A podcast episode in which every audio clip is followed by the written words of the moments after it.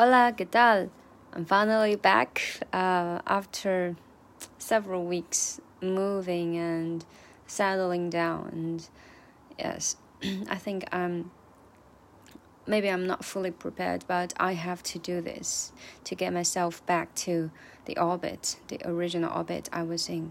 And I think um, I I shouldn't use any more excuses to, you know, save myself back to uh, being un, unaware of everything uh, uh, in purpose. So, yeah, still in purpose, I'm aware that I need some help and I think I need to start with myself to offer help to myself. So I think it's a very good way to get back to, you know, normal lifestyle with some original habits.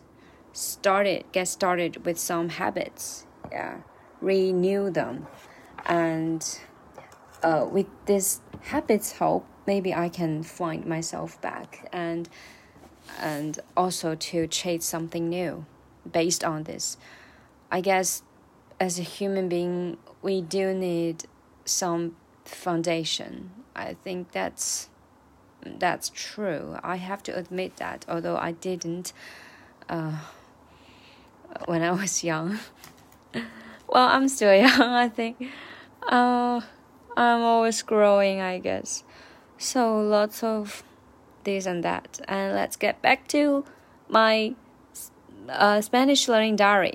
So, today should be the mm, the 81st day, 81st day. Yeah.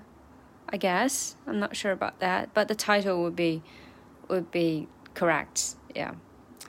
Uh, so uh, let's get back to review what we learned uh, from the course, like 100 Spanish sentences. Yeah, daily spoken Spanish. So uh, today we should review like with some um, with some emotions like what is this?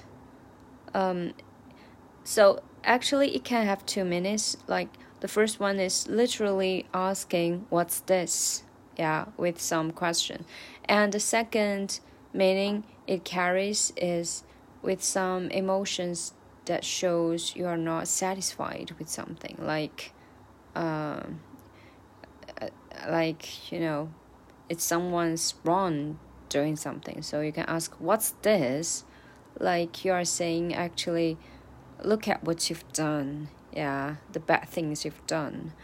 Okay, so in Spanish, it can be uh, expressed through just one sentence, like, What is this? Literally, in Spanish, is ¿Qué es esto?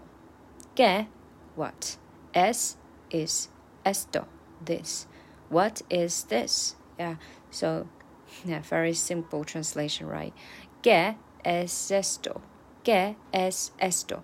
But in Spanish, we can also use the liaison, just the same in France, uh, French, or English. So together, connected together is ¿Qué es, qué es esto?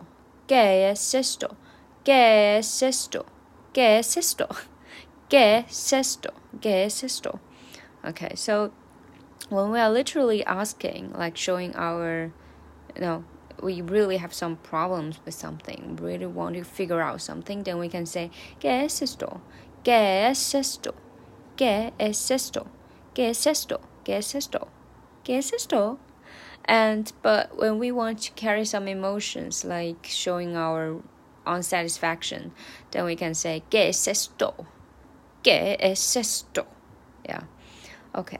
And yes, I guess that's what we are going to review today. And now it's time to review what we reviewed several weeks ago, maybe even months ago, um, which is um, part of the greetings. Like, what do you do? Yeah, what do you do? And I'm a teacher, I'm a student. So in Spanish, what do you do? Uh, let me think what, get, you, uh, de, uh, uh, do de, de. Que te dedicas? ¿A qué te dedicas? Wow, I, I can't believe I did that. And well, as an answer, uh, soy estudiante. Soy estudiante. And how about you? ¿Y tú? ¿Y tú? Uh, I'm a professor, I'm a teacher. Then you can say, soy profesor. Soy profesor. Okay, so together the dialogue would be, what do you do? I'm a student. And you? I'm a teacher. Okay, so in Spanish, ¿a qué te dedicas? Soy estudiante. ¿Y tú? Soy profesor. Soy, yeah, yeah, I, I finished it perfectly. Give myself a round of applause. Yeah, and I just can't help to repeat that because I think Spanish is really um, charming and comfortable. Mm. ¿A qué te dedicas? Soy estudiante. ¿Y tú? Soy profesor. Oh, right. And it's a it's a wonderful chance to just review the whole greetings uh, procedures in Spanish. Um, let me let me think a little bit. Hola, hola, ¿qué tal? Uh, muy bien. ¿Y tú? Muy bien. um, uh, what's your name? I, I get it. Ah, no, no, no. Um, up, llamo, ya, que te llamos. Um, ¿Cómo te llamo, llamas? Uh, bien, gracias. ¿Cómo te llamas? Soy. ¿Y tú? Soy. ¿De dónde eres? Oh, ¿de dónde eres? Where do you come from? Soy de China. ¿A qué te dedicas? Soy profesor. Uh, soy profesor. ¿Y tú? Soy estudiante. Uh, mucho, mucho, uh, mucho gusto.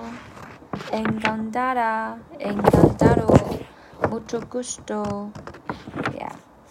Okay, see ya.